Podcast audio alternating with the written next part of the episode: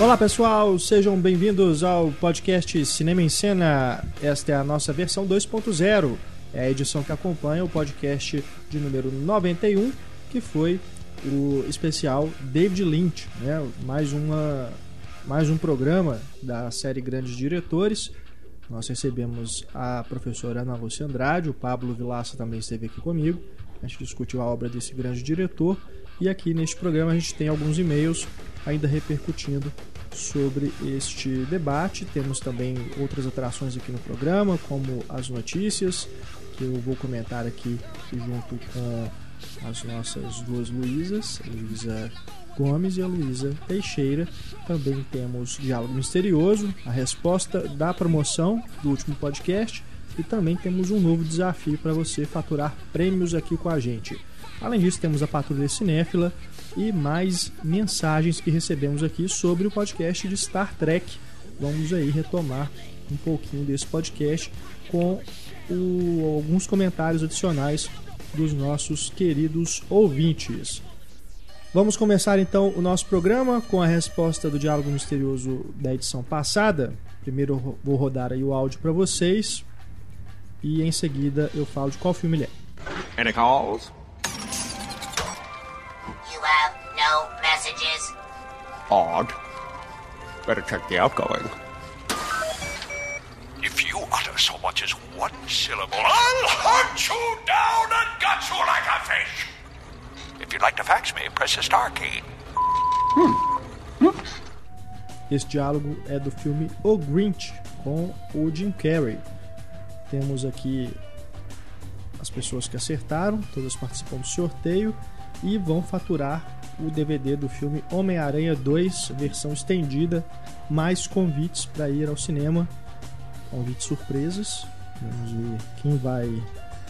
Se vocês vão gostar ou não, isso aí depende do gosto de vocês. Mas vocês vão receber agora, aqui no Diálogo Misterioso, convites também, junto com o prêmio. O sorteio aqui foi feito e quem fatura é o Lucas Souza. Parabéns, Lucas. Mande pra gente o seu endereço no e-mail cinema, arroba, cinemascena.com.br e a gente manda para você o DVD e os convites, tá bom? Nesta edição, o prêmio é o DVD do filme O Dia Depois de Amanhã, do Roland Emmerich. A gente falou sobre esse diretor no podcast dessa semana, que é sobre diretores estrangeiros que vão trabalhar nos Estados Unidos. E também, além desse DVD, edição dupla, vários extras, você fatura também convites para ir ao cinema aí na faixa aqui, cortesia do Cinema em Cena.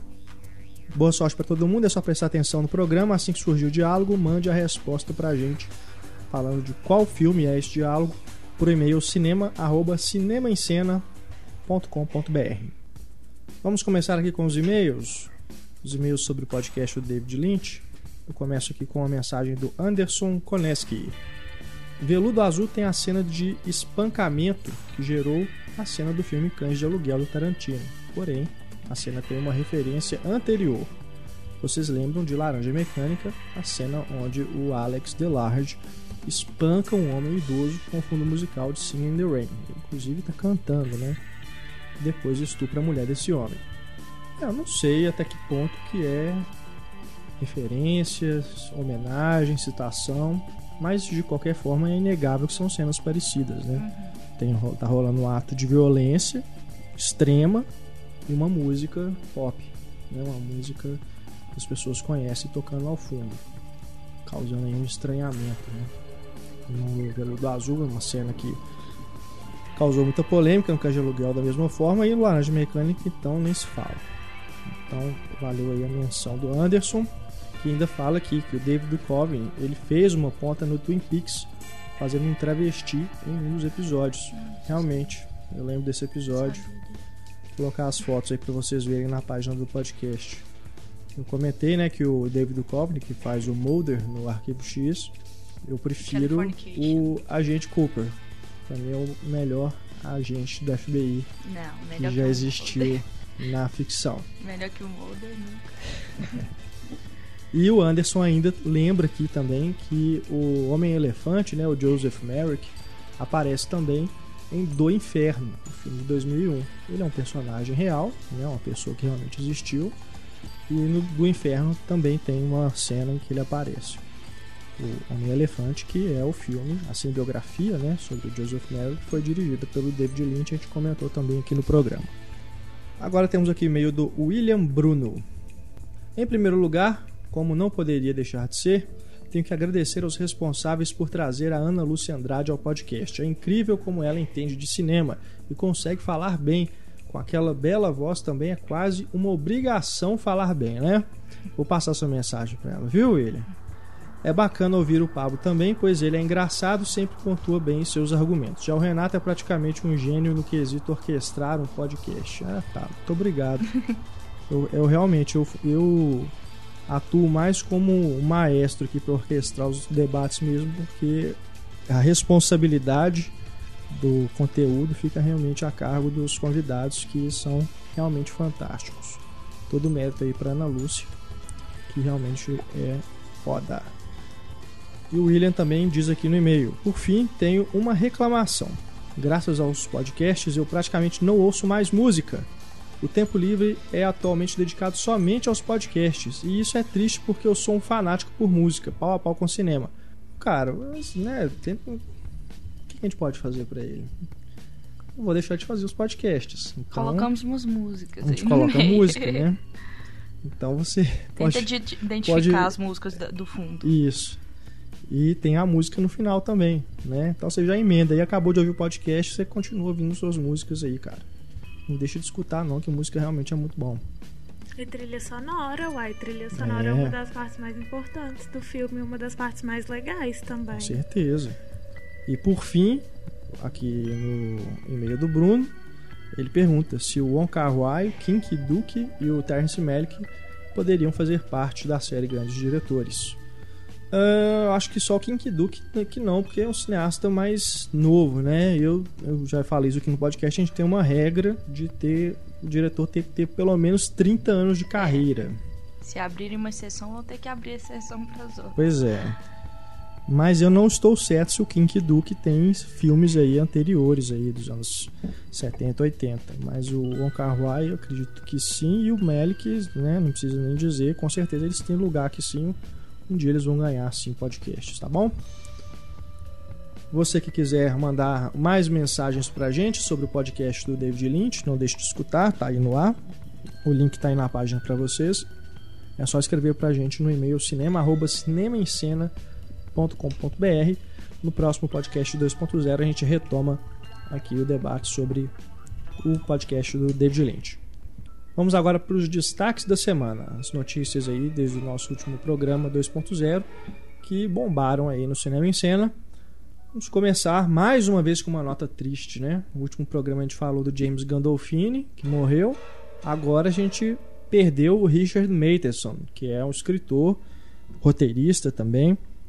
Estava aí atuando em Hollywood, né? Quanto tempo? Desde os anos 50? 50. Né?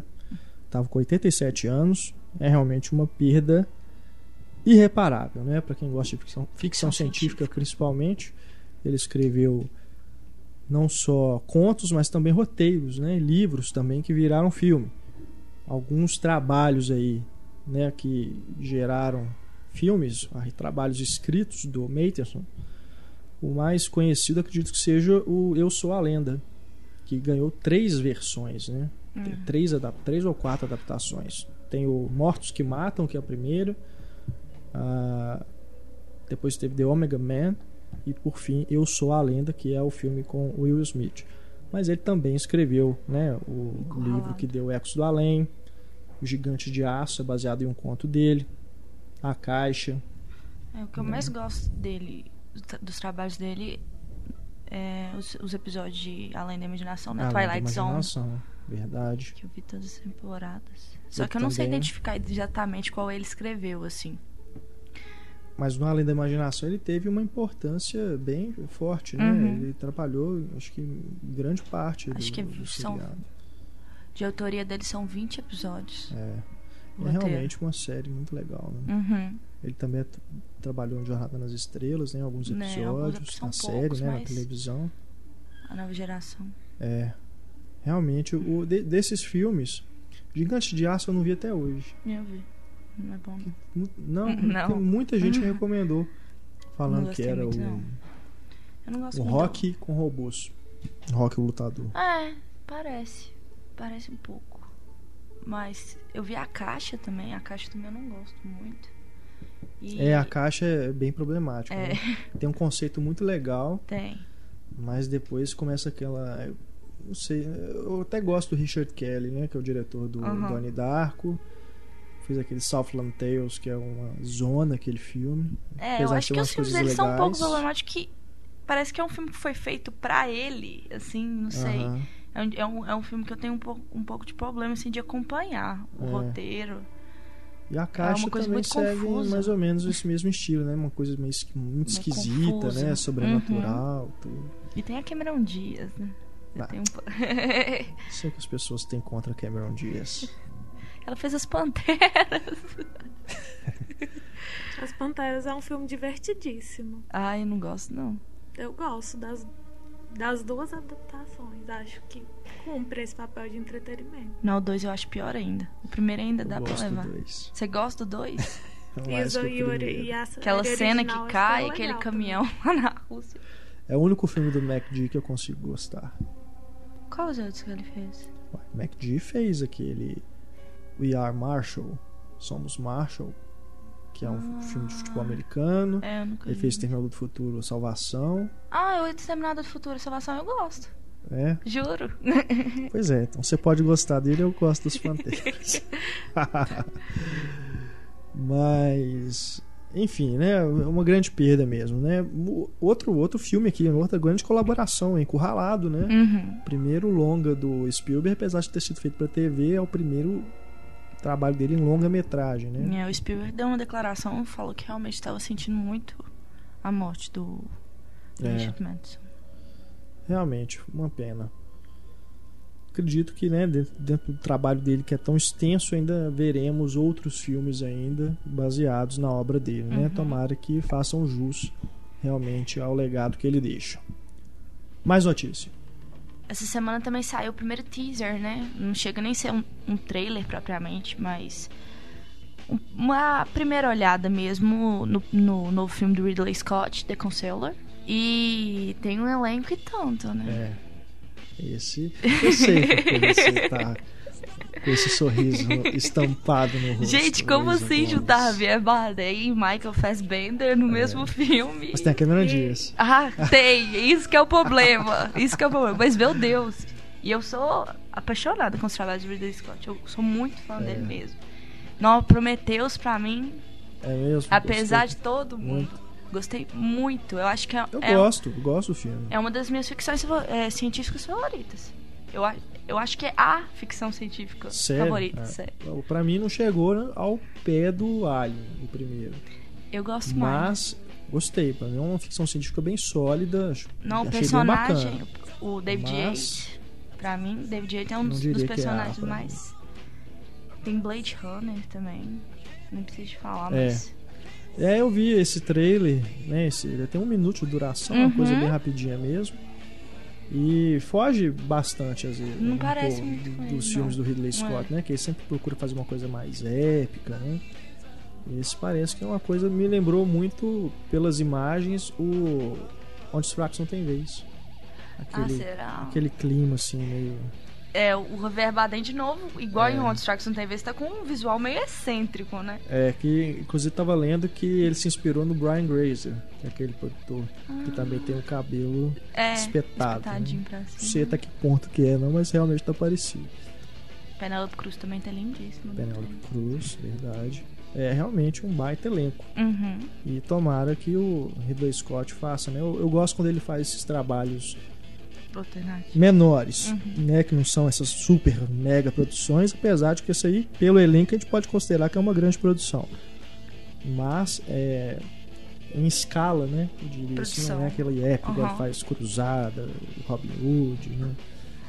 Eu gosto mais quando ele faz esses filmes menores. Agora também ele tá lançando o seriado novo, tá produzindo, né? Vai dirigir o, o pilot, eu acho, daquele The Vatican. Ah, sim. É. Parece ser bem legal também. Com o que fez o protagonista de Friday Night Lights. Uhum. Esqueci o nome dele. Que parece ser bem legal também. É. Eu, eu, eu confio muito no Ridley Scott. Eu gosto muito, muito dele. É. E esse filme que ele ele tinha começado a filmar quando o irmão dele morreu, né, o Tony é, Scott. Tony Scott. Não sei nem se a gente pode dizer que vai ter algum impacto no resultado, porque os dois eram parceiros, eram Uhum. sócios, né? Mas de qualquer forma, a dedicatória certamente estará lá. Agora, se terá algum resultado, algum impacto negativo, não sei. De qualquer forma, Ah, né, acho, fica aí o registro disso que aconteceu aí durante a produção, né? Que realmente, pelo menos pessoalmente, pro Ridley Scott foi, Foi um mesmo um baque, né? Ninguém esperava que isso Uh-uh. fosse acontecer. Com o Tony Scott morreu novo, né? Enfim, em circunstâncias ainda não esclarecidas. Nem sei se vão ser esclarecidos, porque coisas particulares da Uhum. família, né? Não sei ao certo o que houve, mas enfim, Complicado. toda sorte aí. Tomara que o filme fique legal. Mais notícia. Confissões de Adolescente, que era série nos anos 90, virou. Primeiro foi peça de teatro, em 92 virou série. E agora ganha seu primeiro trailer. É. Daniel Filho, né? Novamente. Ele que trabalhou na série agora dirigindo essa adaptação pro cinema. E é bom lembrar que não vai ser, tipo, o roteiro vai ser adaptado para os dias de hoje, não. É. Porque o universo dos adolescentes não é o mesmo Agora são as redes sociais, né? de 90. O trailer já mostra que eles foram por esse caminho, né? Cheio de referências a Uhum. Facebook, Messenger, essas coisas. É inevitável, né? Que fosse adaptado. Agora, sabe-se lá o que Daniel Filho vai fazer, porque ele é um diretor que realmente não dá pra confiar. Apesar de ter alguns filmes que eu gosto. Gostei do Chico Xavier, gosto daquele A Dona da História. Mas é, são algumas exceções, assim, que, que É dá pra um- tirar dentro um da carreira filme- dele. Porque é um ele realmente é um diretor. Ele é televisivo mesmo, Não, né? tem como. Mas tem não há forçar. como negar que os projetos dele têm bilheterias É. enormes, principalmente Com pra, certeza, né? Considerando o fosse cinema você- brasileiro. Se eu fosse você, um e dois, acho que tem um três aí em- em pré-produção. Tem um três em pré-produção? Caramba. Com certeza são filmes que arrebanham um público imenso, né? Agora, são terríveis. Se eu fosse você, um e dois, Deus me livre, né? Mas, de qualquer forma, tem vários outros exemplos de filmes terríveis que, né, não só aqui no Brasil, que conquistam públicos magníficos. Eu acho que nem é falar, pela... mas- Eu gostei, gostei mesmo quando eu assisti. E eu acho que é justamente por ser leve, por ser televisivo, por ser. Tipo assim, não é um filme que te faz pensar. Se eu fosse você, É, É um filme padrão, qualquer, né? qualquer um dos filmes dele. É aquele filme que domingo à tarde estou fazendo o quê? Não estou fazendo nada, eu vou no cinema, vou assistir, é a sessão da tarde. Não tem. Não tem, tipo, mérito de ser ah, um ótimo filme de um grande diretor, blá blá blá. Não, é entretenimento. É, mas entretenimento inteligente o, o Jorge Furtado faz três vezes melhor, né? Mas Infelizmente. não tem a mesma bilheteria. Infelizmente. Por que será? Por que será? Não sei. Né? Não sei. Eu tenho a impressão quando eu vejo esses filmes que parece que eu tô vendo um De episódio de, alguma forma- novela da Globo, assim. eu É, tenho essa, muito são essa impressão. muito ruins, eu não gosto mesmo. mesmo. Esse humor, esse humor rasteiro, de trocadilho, de piadinha, Não, sem falar que trocadilho pegam a fórmula dos anos 80, né? Mas que, enfim, o Homem do Futuro faz a mesma coisa, Mulher Invisível. Eles pegaram um filão aí. A Globo Filmes pegou né, esse filão de fazer comédias né, populares e tudo. Algumas, não vou negar que tem algumas que são realmente engraçadas, né? Mas, de toda forma, Daniel Filho realmente não é um diretor que me atrai. Mas, como sou de adolescente, eu via a série. Eu lembro de relances, assim, porque eu era muito nova, né? Mas Aham. eu lembro que reprisou na TV Cultura há pouco tempo, assim. Pouco É, tempo, eu falo uns é, quatro é. anos atrás. Aí eu vi alguns episódios. Aham. A Débora Seco novinha. É, novinha mesmo. Uhum. E parece que elas também fazem participações, né? Ah, eu Enfim. vi É, isso. atrizes. É, vamos ver. Tomara que fique legal também. Temos mais um trailer aí que saiu essa semana, que é o do Jobs. Que é um trailer que eu não entendi. Propaganda da Apple, né? Parece propaganda da corporativa da É. Apple. Mas quando, quando o filme passou lá em Sundance, Ah, né? eles liberaram um clipe, né? Uma cena do filme que pra Uhum. mim funciona muito melhor como, Eu achei meio confusa aquela cena que eles como liberaram. o trailer antes. do que isso aí que eles botaram no ar. Eu achei aquela cena tão assim aleatória pra se liberar, assim, tipo, É. tá, criar. Pelo menos A você prima- vê o Ashton Kutcher, né? Que continua sendo o Ashton Kutcher. Só, só vamos imaginar que ele é o, o Steve Jobs. Você não achou que ficou parecido, não? Não. Que isso, eu achei que ficou parecido demais. Realmente- Não, tipo assim, não, ele não precisa de fazer esforço pra parecer o Steve Jobs. Não precisa de maquiagem. Ele realmente parece o Steve Jobs. Sério? Você Eu acho. É. Eu, não, eu vi umas fotos.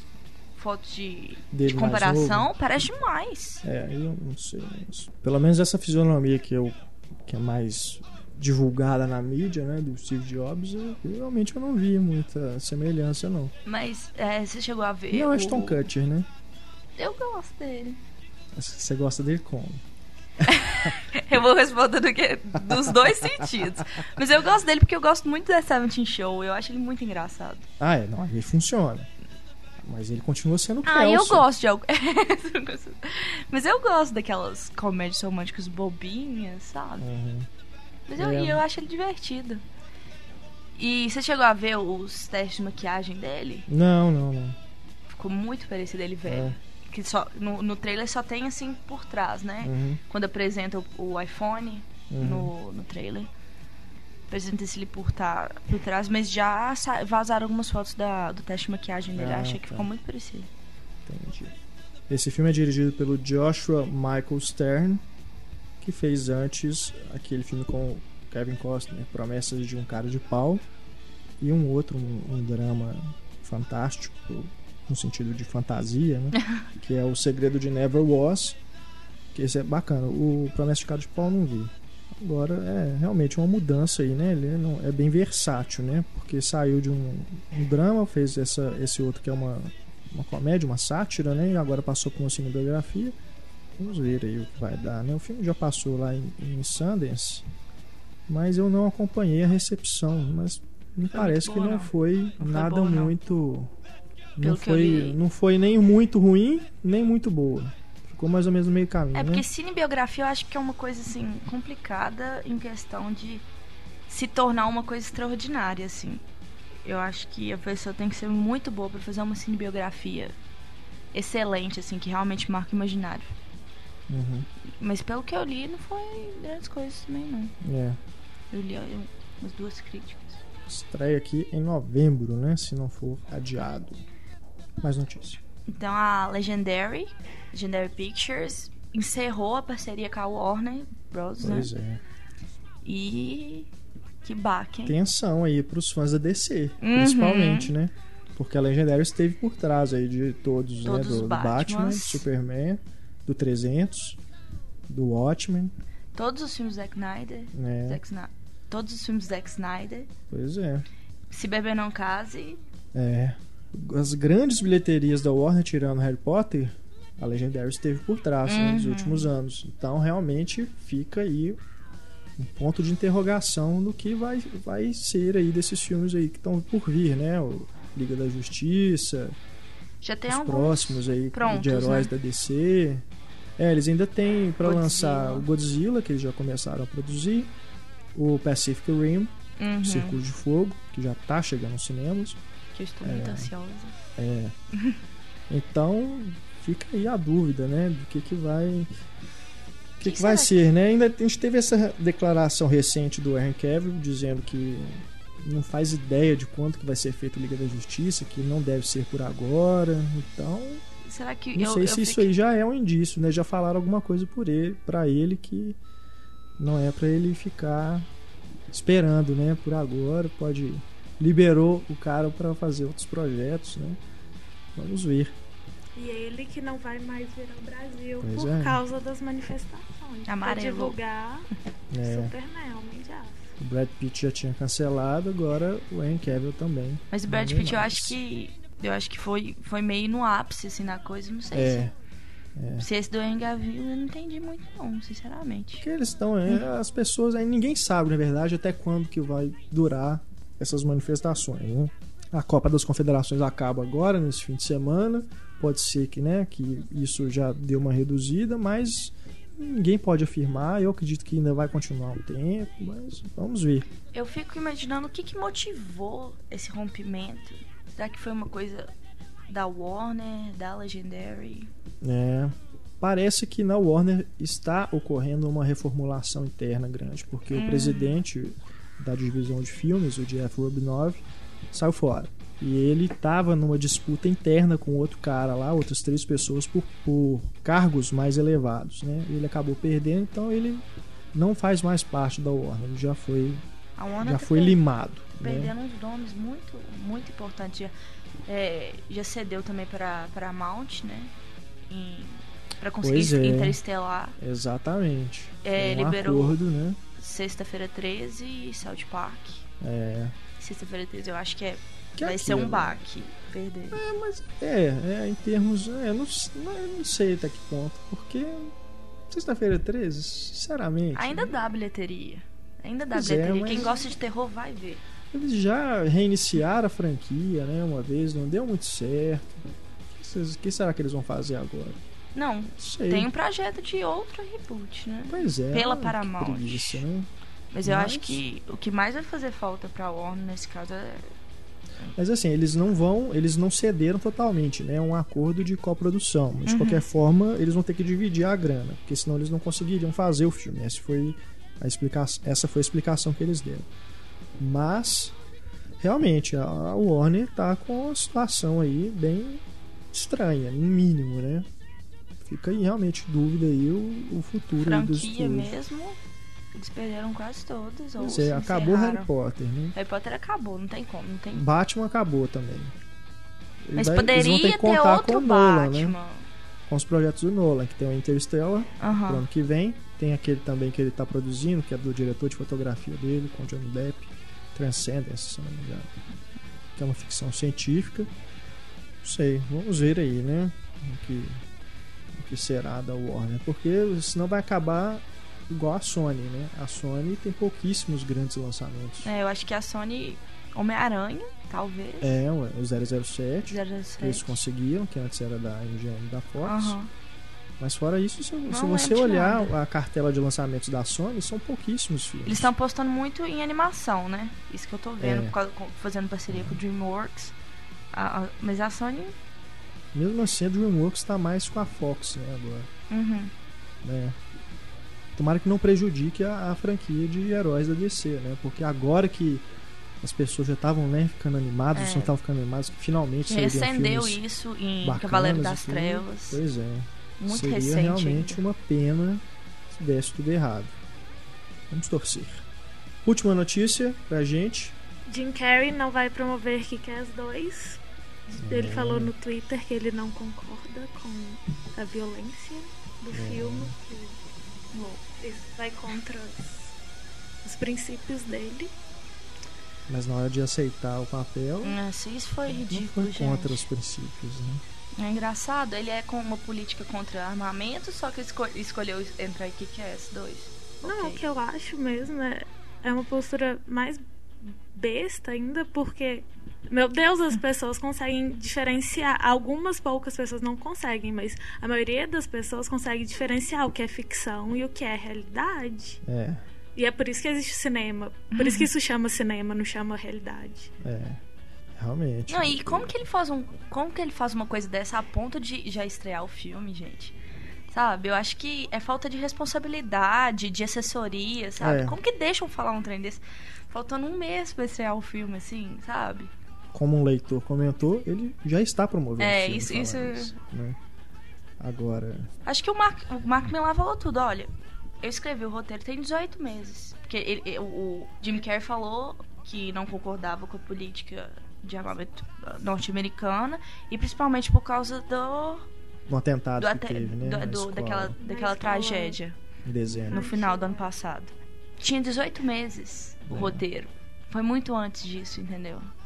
Eu acho que, claro que. E não, pelo amor de Deus, isso, é- isso não é uma coisa que acontece sempre, tipo, obrigada por não acontecer sempre, mas existem fatos anteriores a isso que são tão graves quanto. Sabe? Não é, não, não entendo porque um fato isolado fez ele mudar a postura. É, porque a, a política de armamento dos, dos Estados Unidos realmente é, é, é, problem, é problemática, assim. Tem muita gente questionando isso. Mas se ele não concordava, então por que, que ele concordou fazer um filme? Não, e, com- tipo, avaliando o- os fatos, assim, acho que a questão do atentado no cinema, quando o Batman estreou, é muito mais preocupante do ponto de vista filme e violência do que. É claro que os dois são surreais. Mas pra ele usar essa justificativa que ele deu, ele devia. Não sei, eu acho que a justificativa não é válida. É. Eu também achei bem estranho, né? Ele falar isso. Agora é aquilo. O Jim Carrey tá num momento ruim da carreira dele já tem alguns anos, né? Ele topou fazer o Kick-Ass 2, com certeza porque o Kick-Ass é um negócio, deu muito certo o primeiro filme.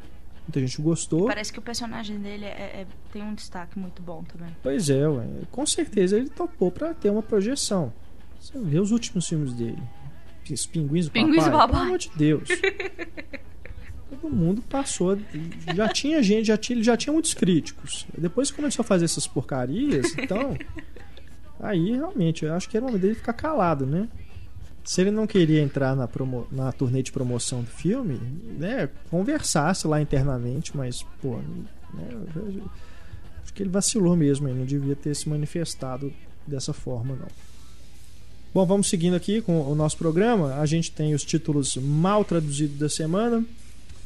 É, tivemos aqui, né? Não é bem uma má tradução, mas uma tradução diferente. Eu considero que pelo menos ficou até boa. Lego The Movie. Vai Lego virar Filme. Lego filme. Aqui vai se chamar Uma Aventura Lego. Ah, Mas é claro, é claro que ia colocar uma aventura no meio disso. Uma aventura Lego. A gente falou sobre o não, trailer, né? No último podcast, já saíram algumas imagens aí. Então, ah, não sei. é, Pra mim, o Lego filme acho que é mais genérico É. ainda. Né? Mais fácil de falar. uma Vamos ver o Lego. Lego? Vamos ver Lego, é. Por que se não só Você vai chegar na Lego? bilheteria e vai falar, eu quero ver o Lego. É, pronto. Não, mas esse trem de bilheteria é problemático, porque eu, eu nunca falo o nome do filme mesmo na hora da bilheteria. Ah, também não. On- Ontem eu fui.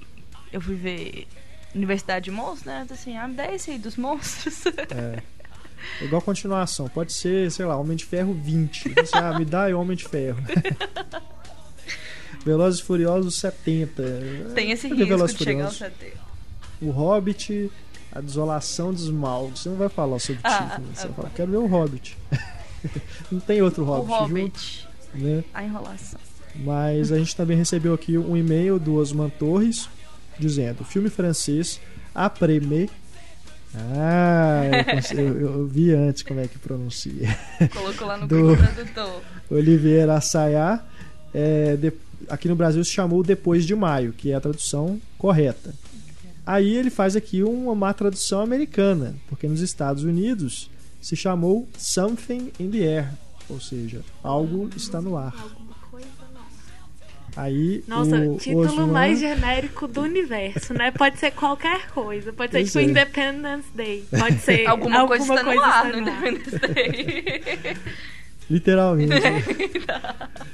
Aí o Osman diz aqui, ó. Sei que o programa enfoca em títulos não traduzidos no Brasil, mas não pude deixar de comentar essa inadequação. Acho que a justificativa é de que o público americano, em geral, não sabe que foi o período de intensas manifestações estudantis na Europa em Ai, que 1968. paia. Sem falar que Something in the Air parece nome de comédia romântica. O que vocês acham? Deve ter algo. Já deve até, inclusive, existir uma comédia romântica com esse nome. Com certeza. Com certeza. Depois de maio, um belo filme, inclusive. Something is in the air. É. Tem o Loves in the Air, né? Que tem Qual aquela Ah, é? música e tudo. Love in the air. Na, na, na. Então é isso. Você que tiver aí mais títulos mal traduzidos pra gente comentar aqui, você quiser contribuir aqui com o nosso quadro, é só mandar a sua sugestão no e-mail I stayed on this boat after, let's see, your mother Laurette, the ballet dancer. My nanny. She was the nanny? Yeah. I forgot that. How ironic. And then there was um, the ice skater. Also my nanny. Really? Yeah. well, that's that's amazingly ironic. And then there was Sybil. The um, that's an A word. Astrologer. Exactly. Yeah. Whose moon turned out to be in someone else's house, as I recall. Just like Jillian, Jillian ran off with someone? the nanny. Nanny Maureen? Yes. Well, Jillian ran off with Nanny Maureen. Hmm. You got it. It's incredibly ironic. Agora vamos para a Patrulha Cinéfila com mensagem lá de Fortaleza. Quem nos escreve é o Abel Mendonça. Ele diz aqui: Sou assíduo ouvinte do podcast de vocês, sendo esta a primeira vez que entro em contato. Foi logo na Patrulha Cinéfila. No dia 21 de junho, fui ao cinema UCI Ribeiro do Shopping Iguatemi, aqui em Fortaleza, na sessão de 10 horas da noite, em 3D. Como eu e minha namorada estávamos sem opção, pois já havíamos assistido ao Star Trek, resolvemos assistir à Universidade Monstros para relaxar. Ao entrar na sala, a primeira coisa que notamos foi a sujeira. Porém, como havia pouca gente, dava para escolher um lugar bom e limpo. Caramba, estava sujo mesmo, hein? Nossa, você teve que procurar um lugar pra sentar. O filme decorria normalmente até o momento em que as luzes se acenderam bem antes do filme terminar, bem antes do momento final do filme. Como tenho miopia, tive muita dificuldade de enxergar. Não fui reclamar, pois perderia o final. Ao sair, interroguei uma das funcionárias sobre o ocorrido. Você viu que ele Ele incorporou interrogou. o Ele... espírito de patrulha mesmo. Inteiro. foi falar com a funcionária, né, sobre o ocorrido. Aí a funcionária alegou que as luzes se acendiam automaticamente quando o filme acabava. Uai, mas o filme Ok. não tinha acabado, Pois é. querida. Alô? Brincadeira, hein? Eu realmente, é, é, esses grandes é, complexos de sala, o UCI deve usar o mesmo sistema do Cinemark, que no Cinemark eu sei que eles têm um dispositivo no próprio projetor que comunica lá, né, dentro do sistema deles que está no final e aí a luz começa a acender Não, automaticamente. Agora deve ter com certeza ocorreu algum erro, né? Programaram antes lá para acender. Sacanagem. Sacanagem mesmo, porque você imagina, ainda mais que deve ter visto 3D, né? É, Nossa, 3D. 3D, Não, 3D com a luz. Nossa, é, acabou então com, com o final do filme pra ele. Sacanagem. E aí realmente, né, você sair pra poder reclamar no finalzinho do filme, né, eles não vão voltar pra você Aí o final é ver só o- a última cena. Não vi ainda, é, é, mas a última cena é, é legal. ele quero perdeu saber, eu muita vou ver coisa. Só hoje. fala se ele perdeu muita coisa. Eu não vi também ainda. Perdeu. Perdeu. Não, se ele, se ele tivesse saído, ele ia perder o sentido do filme. É, né? O final é o, final que dá sentido pro filme inteiro. E tem cena pós-créditos? Não, eu fiquei Não esperando tem. até um bom tempo e Olha. não. E geralmente tem, né? Os filmes da Pixar tem alguma É, e porque brincadeira. não acendeu a luz no- no- na sessão que eu vi, até uma boa parte dos créditos não acendeu a luz, foi o Ah, contrário. olha. Aí eu fiquei esperando e não tem nada. Achando que tinha, né? É. Uhum. E o primeiro tinha, então eu tava com a impressão que ia ter no segundo. É. Não, e olha aqui, parece que não foi nem só a última cena, não. Diz ele aqui que ainda faltavam 20 minutos pra 20 acabar. Ah, não, minutos e ficou com a luz ligada? Aí você tinha que ter saído pra reclamar. né? Mas como que ele ia saber? pois é. Não tem como saber. Nossa, né? 20 minutos é um erro Sacanagem. muito grande. É. O filme tem quanto tempo? Uma hora e meia, uma hora e quarenta? É grande? Eu acho que é umas duas horas. Sério? Sério. Porque eu, Uau. eu entrei umas quatro horas e saí às seis. É. Pois é, então pisou na bola aí o pessoal lá do UCI Ribeiro Shopping Iguatemi em Fortaleza. Fiquem atentos aí, pessoal de Fortaleza, se ocorrer esse problema, né? Saiam para reclamar, para vocês não perderem, né? Se vocês verem que a luz está acendendo no meio do filme, não deixem de reclamar Mas lá se com o pessoal realmente não. no final? Pois Como é, você é sai? foda. Marca no, no relógio, cronômetro. Quem Porque o tempo é- tá vai ficar. no- faltando. bem- chega na hora do final, você vai ficar olhando o relógio em vez de ver o Porque final o filme, do é, filme, o- o, o, Renato. filme é cheio de clímax, assim, ele meio que te É. engana, parece que tá acabando, mas não tá acabando. Ah, enfim, sacanagem, né? Pisada Pessoal de bola UCI bem realmente. grande. Agora temos aqui mensagem lá da Austrália. É o Márcio Vilauba. Ele já nos escreveu várias vezes e tem um caso bizarro aqui pra gente que aconteceu lá na cidade onde ele mora, que é Perth. Ele diz aqui, ó, gostaria de contar um caso que aconteceu no meu cinema preferido daqui. Era ao menos. É o Cine Hoyts. As pessoas começaram a reclamar que haviam visto vultos no chão e até mordidas dentro do cinema. Gente, que bizarro, Nada gente, foi que feito. medo. Uau! Até que uma pessoa conseguiu filmar um rato. O rato comendo batata frita, cara, no cinema. Sou eu. E olha só, parecia que era uma sala VIP, tipo essas que tem aqui no Brasil, que custa 50 reais o ingresso. Que, que tem aqui em BH lá no ponteio. É. Um rato comendo Diz batata que. Ai, o ingresso lá gente. nessa sala é Golden Class. Custa 55 dólares australianos. Você paga 55 dólares australianos pra poder ir nessa sala e ainda encontrar um rato. Mas, pô, Eu não, adoro mas rato. sério. o que tem numa sala de cinema que custa 55 dólares Pois é. australianos? O que tem numa sala de cinema brasileira que custa 50 reais? Nunca fui, mas Ah, já vi mas fotos qual- e o Heitor, é? né? O Heitor aqui, nosso amigo, já foi também. E aqui do ponteio é que ela tem um conforto maior, porque em vez de você ter as poltronas normais, Ah, me você jura, tem uma 50 mega reais. poltrona acolchoada e tudo. E você tem garçom na sala para É. levar as coisas para você. Tem um lounge separado da entrada. Lounge? É. Ah, meu bem. Ah, continua, Não, porque não é. me começou. 50 sua- reais, gente. Você sabe o que é A sua 50 reação eu compartilho dela. Eu também acho que não vale esse preço. Leva meu travesseirinho, sei lá. Né? Se pelo menos fosse tudo liberado, fosse open bar, né? Uma coisa assim. Não, sério, imagina você vai assistir um filme ruim na cadeira gostosa. É, você vai assistir é, alguma ué. coisa. Pois é. Realmente não justifica, não. Ainda mais nesse caso aqui. Nossa, que ainda tinha um rato. Ai, que nojo. E tem o link aí pra vocês verem com seus próprios olhos, queridos ouvintes. Vejam aí a Ai, reportagem não quero ver, não. que ele mandou. Mordidas. Que coisa horrenda. tem a foto do rato lá, que coisa horrível. E aí o Márcio diz aqui que o cinema foi fechado para reforma, mas ele nunca mais voltou lá. Que Que espero isso, que não caramba. volte, sério. Meu Deus do céu. Se você tiver outro caso aí, espero né, que você não tenha. É. De verdade.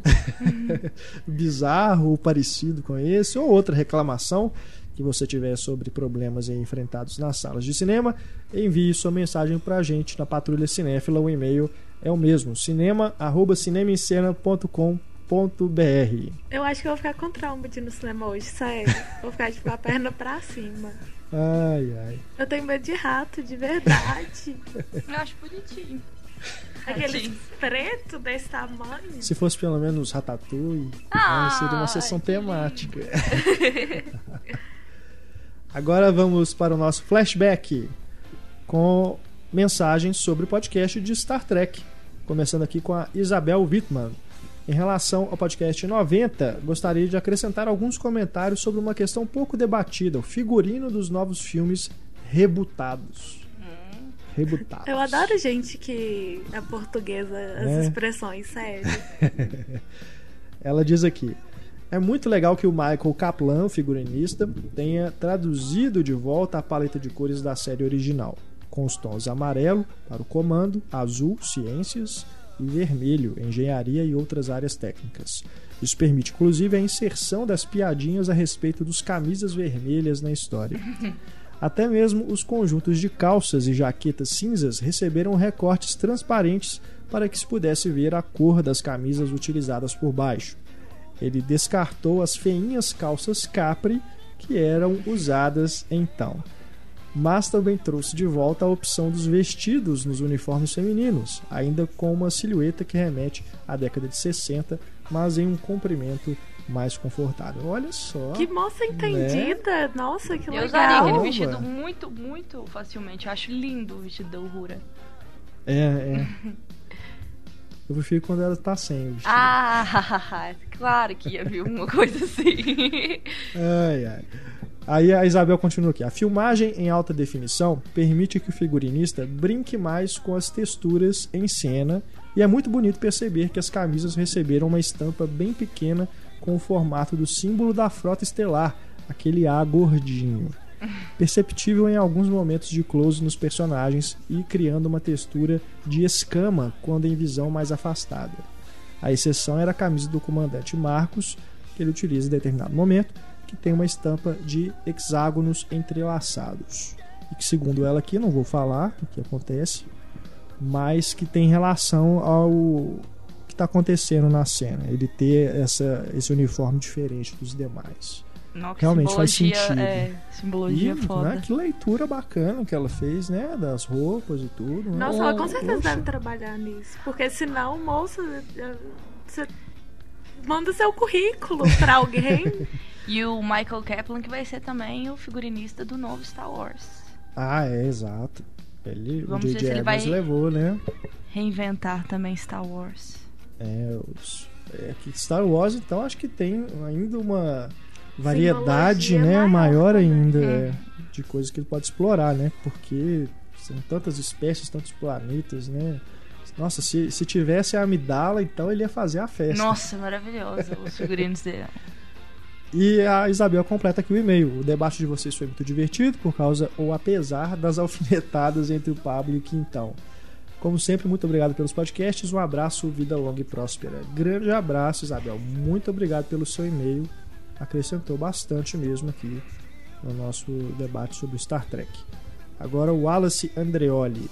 Olá, amigos do podcast. Segue um breve depoimento sobre a minha relação com Star Trek. Talvez por ser fã desde pequeno de Star Wars, acabei desenvolvendo um certo preconceito contra a turma de Kirk e Spock, o que fez com que eu não assistisse a nenhum filme da franquia até a chegada do primeiro, dirigido pelo J.J. Abrams nos cinemas em 2009. Confesso que o resultado alcançado por Abrams gerou um efeito tremendo em mim, mas ainda assim resisti a buscar os filmes antigos. Adorei esse Além da Escuridão também, mas foi só ao ouvir o excelente podcast especial sobre Star Trek que finalmente tomei vergonha na cara e fui atrás das primeiras aventuras da Enterprise no cinema. E por isso só tenho a agradecer a vocês. Gostei de Jornada nas Estrelas, o filme, achei a Ira de Cão um filmaço e a Procura de Spock ótimo. Viciei na franquia e em breve continuarei a acompanhá-la. Podem se sentir culpados. Que bom. Eu acho que é que super bom. legal essa coisa do deixar o preconceito de lado. É, É. essa Porque coisa de cinema brig- é isso. Essa coisa de briguinha entre, entre franquias é uma coisa. Star Wars, né? É, e também tem essa coisa de Senhor dos Anéis e Harry Potter. É, nossa, aí então É, é isso mais bobagem. pra. né? É. Eu concordo com ele com essa resistência que ele teve quando era criança. Porque eh, Star Wars ele é mais apropriado assim para todas as idades. E o Jornada nas Estrelas para você apreciar realmente, você tem que estar já tem que estar na adolescência, indo para fase adulta. Mas- Porque ele, ele realmente ele tem um conteúdo mais profundo, mais é, de, de debater questões políticas, filosóficas que Star Wars não tem. É, mas o, o, Pelo menos não no mesmo grau, mesmo nível de abordagem. o processo comigo foi foi ao inverso, assim. Eu comecei a ver Star Trek por causa dos meus pais. Eles são muito fãs de Star Trek. E desde muito pequena, eu lembro, eles passavam o domingo inteiro vendo Star Trek. Uhum. Mas é, aí você tinha Aí- influência, aí eu- eu- né? é, dos seus pais. eu- você eu- não foi procurar sozinha pelos filmes. Minha mãe também é muito fã de Star Wars, mas não tanto igual Star Trek. Então Uhum. eu tive o primeiro contato com Star Trek. E é inevitável também a primeira vez que eu vi Star Wars fazer comparação, assim. É inevitável fazer as comparações entre Star Trek e Star Wars. Né? Até pela mesma época que Uhum. foram feitos, né? São contemporâneas as duas franquias, né? Então realmente não tem como. Mas é mais feliz quem gosta dos dois. É. Agora temos aqui o Séries Miranda. Sobre. Séries, todo, É, todo podcast ele- ele bate ponto, né? ele tá Tu podia chamar forte. ele pra comentar, Renato. Pois é, ele é de São Paulo, né? Ah, tá. Mas quando ele estiver aqui em BH, quem sabe? Manda um e-mail Né? pra gente, viu, sério. Ele diz aqui, o Séries Miranda. Sobre as trilhas sonoras, queria citar a minha abertura preferida, que é a do quinto filme, A Última Fronteira, onde o Jerry Goldsmith de volta à franquia, faz a abertura com a chamada da série da TV como introdução do tema triunfal que compôs para o primeiro filme, unindo pela única vez os dois temas musicais mais marcantes da série. Verdade. Muito bem lembrado e realmente é, é, as trilhas que o Jerry Goldsmith faz, não só para Star Trek, são fantásticas. Sou muito fã do trabalho dele. Agora temos aqui o Sérgio De Bortoli, agora mudando de assunto. Agora ele pega aqui o podcast das trilogias. Eu também tinha pensado em uma trilogia conceitual, até mesmo antes do programa ser gravado. Mas ah, eu achei um pouco ridícula a ideia de expor. Mesmo assim, talvez faça sentido. E não seja só o delírio de um fã. Vamos ver o que, que, que, que ele bolou aqui. Gosto muito de toda a filmografia dos irmãos Coen. E creio que eles fizeram a trilogia do Homem. Talvez até sem coincidências. Que consiste em O Homem que Não Estava Lá. The Man Who Wasn't There, né? O título original. Onde os Fracos Não Têm Vez. No Country for Old Old Man. Men. E Um Homem Sério. A Serious Man não só pelos títulos conterem algo em comum, mas os três filmes são existencialistas, sendo o primeiro abordado apenas pela primeira pessoa que narra e se questiona esse papel no mundo, o segundo buscando questões sociológicas, como o aumento da violência da humanidade, e o terceiro filme que se preocupa com a religiosidade e se as causas do sofrimento das pessoas decorrem de algo espiritual. Ué, eu não vou nem falar se tá certo ou se tá errado, mas que faz sentido, faz. É, mas eu acho que é todos os filmes do- dos irmãos Coen têm questões É. existencialistas. Todos, até as Sim, comédias. concordo, até as é. comédias. Mas tem uma coincidência mesmo, né? Do título, pelo menos. Que não dá pra negar. Agora, acho que você é o primeiro a falar que é uma trilogia, né? Fazer esse link. Ah, talvez é eles mesmos. Mas não tá certo nem tá errado. É. Mas, né? Acho que faz sentido. Nunca tinha pensado nisso. E gosto desses três aqui que ele citou. Não dá nem pra. Eu não consigo nem falar qual que eu gosto mais. Ah, Onde os Fracos Não Têm Vez é o meu favorito. Né? Eu gosto muito de um homem sério. Muito mesmo. Mas Onde os Fracos Não Têm Vez não é não só um dos meus filmes favoritos irmãos Coen, mas é um dos meus filmes favoritos de todos os tempos, assim. Sei. Eu acho que é um filme. Não, é foda. Nossa. Nossa, é fantástico. Eu fico literalmente boca aberta quando eu acabo de ver aquele filme. Eu É. fico. E muita gente não gosta por do final, né? Isso que mata. Ah, né? que isso. O final é Muita genial. gente fala assim, ah, mas o gente. filme não acabou. O filme não Ai, tem me dá final. raiva quando alguém fala isso, não entende o conceito Fala assim, do ah, filme. E fala assim, ah, eu odeio filme que não acaba. É tipo, é, isso falam muito de Broken Flowers, né? Do sim, Jarmusch. Sim, Como? Como que aquele filme não teve final? É. É, o final. Mas gosto muito, viu? Gosto dos três. O Homem que Não Estava Lá também é lindo. Serious né? Também bom. é bom. Muito É. Irmãos Coen, esperem geral. que em breve também terão seu podcast Grandes Diretores aqui Ah, no Cinema eu vou Cena. cobrar pra ouvir. É isso, vamos chegando ao final do nosso podcast 2.0. Agradecendo aqui a audiência de vocês. Agradecendo a participação da Luísa Gomes, Luísa Teixeira. Deixamos os nossos canais de contato para você enviar suas mensagens para gente. O e-mail cinema@cinemaencena.com.br, nosso Twitter arroba cinema em cena e também você tem o facebook.com/barra cinema em cena para deixar o seu recado. Antes de encerrarmos, convoco Luísa Gomes para dedicar a sua canção. Não precisa dedicar, mas escolha a canção. Ah, a de é encerramento. pros ouvintes, né? Mas, é, pra encerrar o podcast, eu escolhi uma música que é também de um dos meus filmes favoritos, que é Os Excêntricos Tenenbaums, do Wes Anderson, que é a música que toca quando a Margot reencontra o Richie Tenenbaum na Green Line Bus, né, que eles falam. Que é a música do, da Nico, uma cantora alemã, que é These Days. A trilha sonora desse filme é ótima. Todas, To- todas o Wes todos Anderson. Wes É. Anderson. Eu tenho, eu tenho essa trilha. Tem The Tem, Clash, é muito tem Elliot Smith. Mas qual que é a música que toca na hora que eles estão dentro da casinha lá?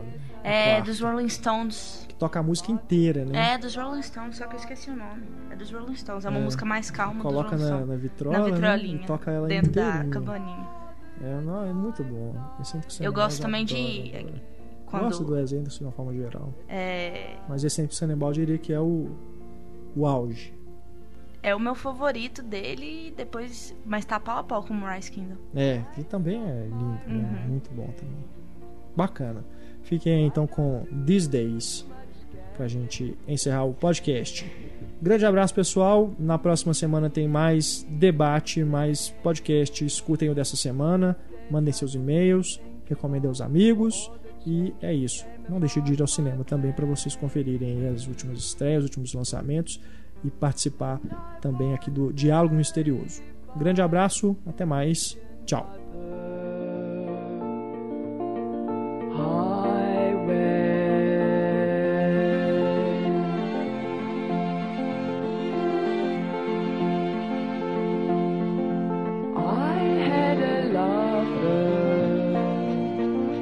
I don't think I risk another these days.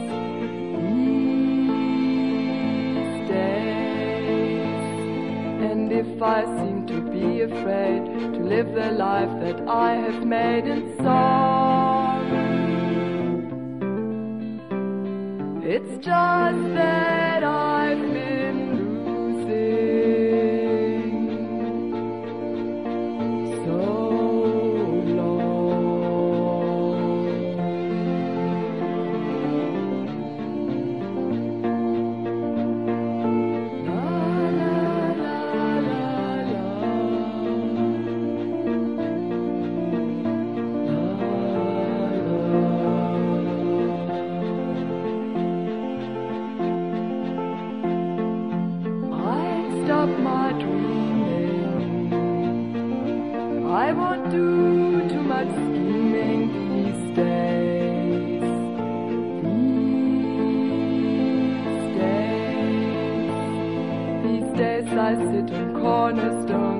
on time and quarter tones.